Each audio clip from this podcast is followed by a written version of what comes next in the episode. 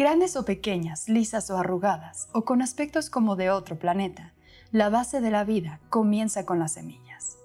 Entre su gran variedad de formas, colores y tamaños, no solo son la base de la alimentación y de gran parte de los productos que consumimos, sino que resguardan saberes ancestrales y tradiciones milenarias. Almacenan años y años de sabiduría y cultura, además de ser repertorios genéticos vivientes. Hoy incluso se han convertido en una bandera de lucha por proteger legados, patrimonios, territorios y la diversidad.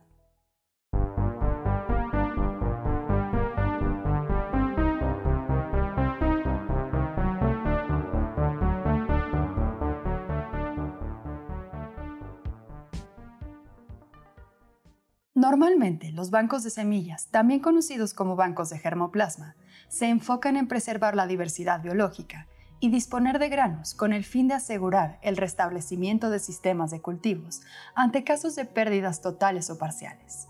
Pero la Biblioteca de Semillas es un santuario de energía y semillas ubicado en la ciudad de Oaxaca.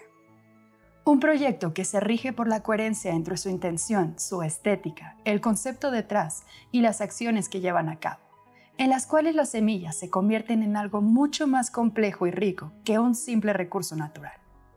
Es un espacio comunitario donde la gente puede llegar, eh, compartir sus semillas, intercambiarlas, dirían. Tenemos como que distintas formas de hacer esto, pero básicamente ese es un pequeño espacio y ya poco a poco va llegando la semilla, va llegando la gente y se va formando esto como que de comunidad, así a grandes rasgos, ¿no? Está llamado biblioteca en vez de banco porque sentimos pues que una biblioteca es un lugar donde pues la gente viene a compartir conocimientos y sabiduría y es un espacio libre y por eso también pues es un espacio libre, es un espacio donde pues no hay dinero, no vendemos las semillas, es un trueque o donación. Como este proyecto, existen múltiples esfuerzos alrededor del mundo que se convierten en repertorios de biodiversidad y conocimiento. Algunos con funciones y objetivos distintos, a veces más apegados a la ciencia o con causas humanas, pero todos dando este lugar tan merecido y necesario a las semillas. Este es el objetivo de la Biblioteca de Semillas. Pues lo que queremos hacer es, las semillas tienen memoria, tienen sabiduría, tienen llevan conexiones con pues la tierra, con nuestros antepasados, antepasadas. Queremos ofrecer un espacio donde podemos seguir guardando las semillas, podemos sí, pues ofrecer un lugar seguro donde pues las semillas pueden estar y la gente puede venir a intercambiarlas uh, sin como... Sin dinero de por medio. Sí. Este, como que realizando poco a poco ese intercambio, que las personas vean que eh, muy independientemente de que hay lugares donde puedes comprar semillas y todo esto, eh, vean que hay otras formas en las que tú puedes compartir algo, en este caso compartir la biodiversidad porque a veces este, al principio cuando comenzó esto, llegaba la gente y me decía, oh, este, así con miedo, oye, este, venden aquí algo, este, estás vendiendo la semilla, o qué está pasando, ¿no? Porque les daba mucha curiosidad. Y les decíamos, no, este es solo un pequeño espacio donde tú puedes compartir, tú puedes intercambiar, eh, no pedimos dinero a cambio, digo, a veces nos olvidamos mucho de esto por el estilo de vida que llevamos, que la principal fuente de intercambiar una cosa es dinero y otra cosa dinero y otra cosa. Y entonces recordar que hay como que otros tipos, otras formas. Y cuando le vuelves a comentar esto a la gente, la gente se queda así de que, ah, sí es cierto. Y mi abuelito antes en el pueblo decía, ay, pues yo coseché maíz, pero en este pueblo este, cosechan durazno, cosechan manzana, y nosotros íbamos con nuestro maíz o los productos que sacábamos del maíz. Y decía, oye amigo, este, ¿puedo intercambiar tus duraznos por mi maíz? Y así. Y ya se intercambiaban, se hacían estos intercambios sin la necesidad del dinero. Y justamente por este cambio que hemos tenido en la vida, la modernidad, a la gente se le olvidó muchísimo y cuando llegan justo aquí dicen, oh, sí es cierto, eso hacía mi abuelo, mi bisabuelo, de repente lo llegué a ver, pero a mí ya no me tocó en esta generación. Y a veces sí, como que les llegan esos recuerdos y la ay, qué bonito, ¿no? Y después regresan con una semillita, oh, pues mira, en mi jardín tengo esta semilla de varias generaciones, te la comparto. Eh, después vengo por semilla, ¿no? O hay gente que dice, ah, te traje esta semilla y me quiero sembrar esta semilla en mi huertecito, en mi jardín, y ya, sí, la llevo, y ya. Tenemos la otra semilla. Entonces es básicamente como es uno de los objetivos. Aparte de que al momento de tú estar intercambiando semillas es como una forma de preservar esa diversidad. Porque muchas veces dices, ay, no, no, un jardincito botánico. Pero muchas veces toda la comunidad, la gente, este, preserva algo porque lo utiliza, porque es importante para ellos, y al ser algo muy importante para ellos, como que buscan la forma de cuidarlo. Entonces, básicamente es una de las varias formas que va saliendo. De acuerdo con estudios de la UNAM, se calcula que en México existen entre 24.000 y 30.000 especies de plantas con flores. Y para llevar a cabo una recolección de semillas, se divide el país en regiones. En el caso de la Biblioteca de Semillas, justamente se enfocan en semillas nativas de la región. Y un aspecto importante de este proyecto es que más allá de retenerlas y coleccionarlas, promueven el ciclo completo de la semilla como forma de preservación de la diversidad de especies que llega a sus manos. Ah, pues es algo fluctuante. Eh, Llegan y vayan. Van y vienen. Eh, pero aproximadamente tenemos unas 100. De momento 100. Así, por decir un número. Es que lo que tiene. Tipos, ajá, de diferentes tipos formas. Y es que tenemos esto de que como no somos un banco, no lo estamos guardando y la misma gente nos ayuda como que a preservarlo a ellos al llevarse la semilla y volverla a sembrar. Entonces sí fluctúa un poco, pero de empezar con poquitas semillas, pues ya tener 100 de repente dices, ah. Sí, es muy, es un parte muy grande de pues una biblioteca de semillas que la gente, la comunidad llevan semilla se siembran, las siembran y pues siguen adaptando al clima porque ya el clima ya está cambiando y pues las semillas ya van adaptando como, como nosotros, somos semillas también.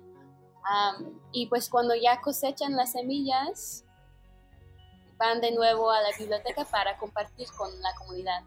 ¿Tienen algún acompañamiento científico? O sea, que alguien esté de la mano con ustedes haciendo, por ejemplo, registro de las semillas, que de repente les llega una semilla muy rara o de una especie endémica. ¿Tienen este acompañamiento científico?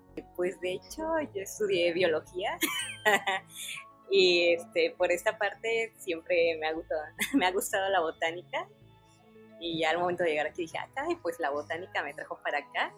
Entonces lo que hacemos, eh, tomamos mucho en cuenta el conocimiento de la gente, porque a veces cuando te centras mucho, mucho en lo científico, puede que te llegues a desconectar de la gente, porque tú la gente le dices un nombre en latín y pues tú qué me estás diciendo, ¿no? Y le dices, ay, el limón. Ay, pues dime qué es un limón, porque yo no entiendo, ¿no? Y pues en parte se entiende que a veces este, la gente dice, ay, dímelo, dímelo en nombre común y te entiendo muy bien.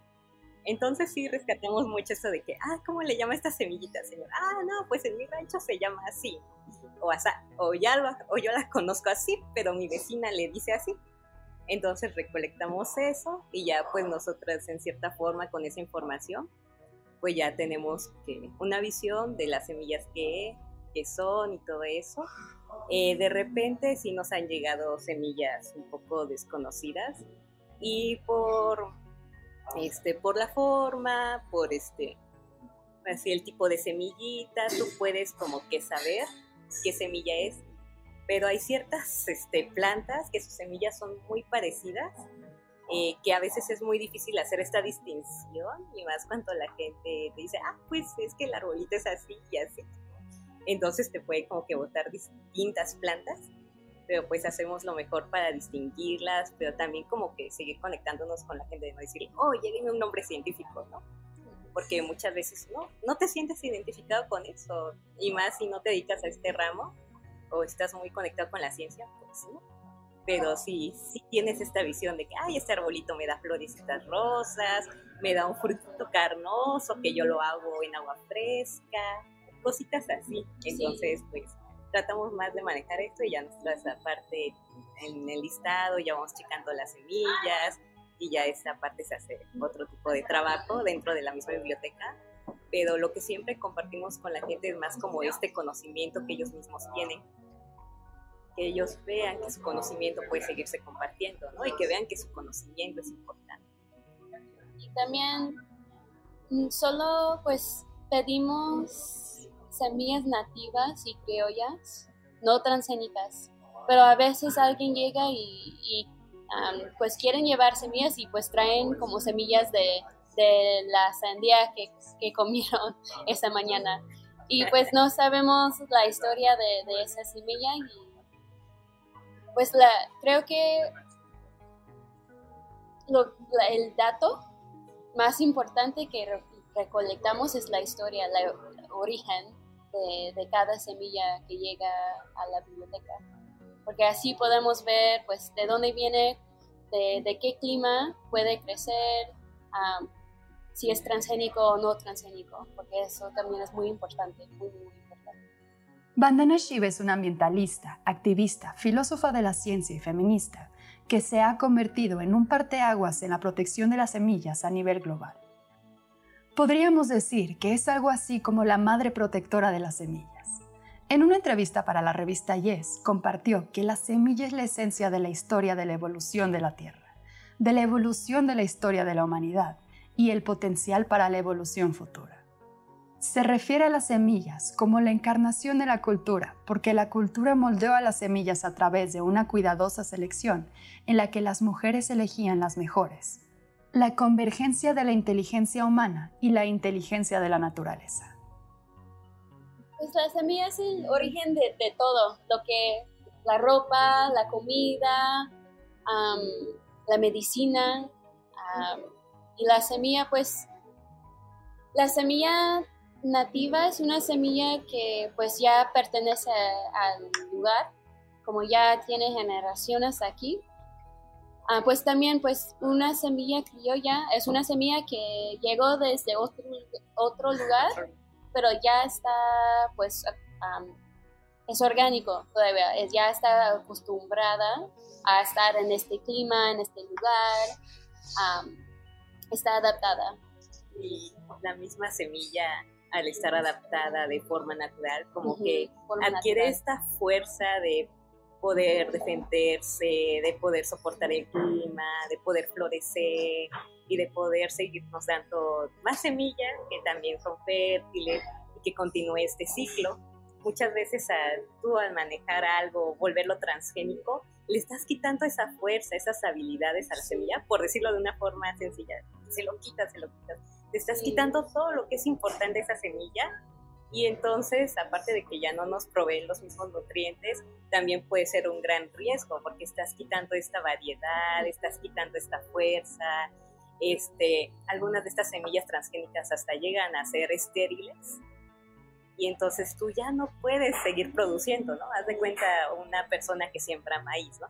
Siembra maicito, este, cosecha y sus demás maíces no siembran y tú con un maíz transgénico no puedes obtener otra generación fértil, entonces te estás amarrando a tener que, entre comillas, seguir comprando esa semilla, sus hijos estériles, produces, pero ya no estás preservando, te estás como que amarrando, o más bien te están amarrando a que sigas consumiendo esas semillas y de paso pierdes mucha variabilidad. Y este, y eso es muy importante dentro de una semilla, tiene toda la variabilidad, tiene todos estos nutrientes. Antes nuestros alimentos eran muy nutritivos, nos nutrían, nos daban salud, pero al cambiar todo esto por semillas transgénicas y por lo mismo frutas transgénicas y todo lo demás, ya no nos nutrimos como antes, sentimos que necesitamos algo más y entonces consumimos otras cosas pero pues realmente se está perdiendo mucho por este tipo de semillas. Entonces lo que tratamos aquí es que nos lleguen pues semillas nativas, semillas criollas, eh, y recordarle a la gente que es importante que se sigan preservando estas semillas por esta importancia que te veníamos diciendo desde antes y ya este se siga recuperando como para hacerle un poquito que se, que se preserve todo esto y ya no tengas esa pérdida, porque esa pérdida a la larga nos va a hacer mucho daño. Ahorita ya estamos viendo las consecuencias, quizás eh, no es tan visible, pero dentro de algunos años puede llegar a ser mucho más visible y te puedas dar cuenta de hasta en la salud, cómo nos ha dañado mucho todo eso. Guardar semillas, estás guardando también la soberanía alimentaria, estás guardando la, la habilidad de seguir cosechando semillas, seguir sembrando y seguir cosechando comida que es nutritiva. Y medicina. Medicina, La diversidad biológica de México continúa expresándose y las semillas son una prueba más de esto. Nuestra cultura y subsistencia se ha basado en elementos tan profundos y vitales como la milpa. Es por eso que todos debemos involucrarnos en este tema. Pues yo creo que pues una de las maneras es pues votar con lo que elegimos para comer, como cuando vamos al mercado pues debemos ir al mercado en vez de supermercados. Podemos comer comida que es local, de, de huertos locales.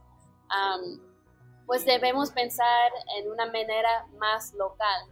Y creo que con eso, porque también pues los agricultores producen lo que pide la gente, la, gente, la gente, lo que pide la gente. Y pues si pedimos comida, que es orgánico, que no, que no tiene historia de pues, agroquímicos y, más variedad. Más variedades, no solo centrarte en un solo tipo. Sí. Porque a veces sí, oh, solo lechuga y solo este, manzanas. Y también entre lechuga, mucha gente quiere comer lechuga romana.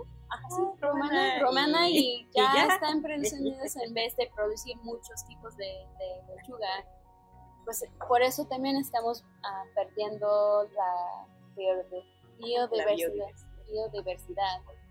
Pues sí, si comemos más diversa. Más diverso, más de color. Si te acercas mucho al mercado vas a ver cosas que no hay en un supermercado. Por ejemplo, en el mercado están los nanches, las ciruelas. Vas a encontrar lo que se da en tu zona. Entonces vas a decir, ah, caray, yo solamente comía esta manzana verde y se me olvidó que existen más alimentos y son muy nutritivos. Entonces, como que hacer así un poquito de conciencia, poco a poco, poco a poco, desde lo que comes y desde elegir lo que comes, como decía aquí Rebeca, como que se te va creando poco a poquito esa conciencia y vas abriendo más tu mente. Ya, poco a poco puedes como que ir checando, eligiendo y Dirían, es una forma de empezar una forma muy buena, porque al final de cuentas, pues todos, comemos, todos comemos. Cada día estamos comprando algo para, para comer, pues cada día podemos hacer un poco de, cambio. Y por último, Rebeca y Abigail nos compartieron enseñanzas personales que han adquirido de trabajar con semillas. Pues las semillas son mis maestras. antes de trabajar en, la biblioteca, no tenían nada de, conocimiento de las semillas, pues ya, pues no nada, pero muy, muy, muy poco. Y pues en el último año y medio ya me han enseñado muchísimo, pues también sobre la diversidad, la importancia de la diversidad. Y también pues nos han dicho, no sé, de dónde viene, pero el, maíz, sin maíz no hay país. Pero más bien es sin la milpa no hay vida en la comunidad, porque en vez de estar así, es muy fácil para separar.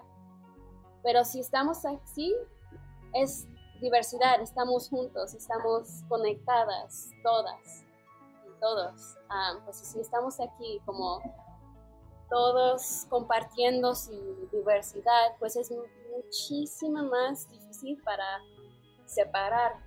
Es, pues estamos más fuertes cuando, ya estamos compartiendo nuestros conocimientos, nuestros, nuestras sabidurías, también es la diversidad de conocimiento, pues también pues es aprendiendo algo de la milpa. El maíz no, no crece tan fuerte sin, si estás solo, el maíz no crece fuerte, pero si está con frijoles, con calabaza, ya están ayudando a cada uno para, para crecer más fuerte. Otro más de los conocimientos es reconocer que todos sabemos algo, pero a veces se nos olvida. Eh, yo antes decía, oh, pues con la escuela ya te enseñan todo ahí y tú aprendes, pero conforme vas conectando con más gente, eh, te vas dando cuenta que esta gente tiene mucha sabiduría y, y, a veces no es tomado en cuenta. Dicen, ay, no, pues yo simplemente sé que esto crece así, así, por el clima, por eso y por aquello y a veces como que en las escuelas nos suben mucho el ego, de que, ah, ya aprendí esto en la escuela y, y esto es la pura verdad y chalala, chalala. Pero cuando comienzas a tratar con más gente, a tratar con la comunidad y a platicar más con las personas, te das cuenta que cada quien tiene un poquito más de conocimiento y que vale la pena compartir ese conocimiento, preservar ese conocimiento y hacerlo todo en comunidad, no hablar desde tu ego, así de que, ah, yo lo sé todo.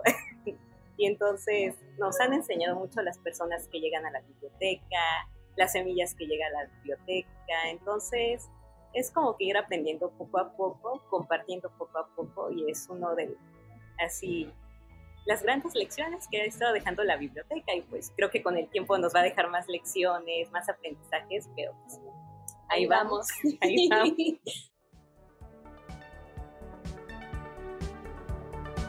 Escucha nuestro podcast todos los martes en YouTube, Spotify, Apple Podcast o tu plataforma favorita y encuéntranos en redes sociales como vigilante-bio.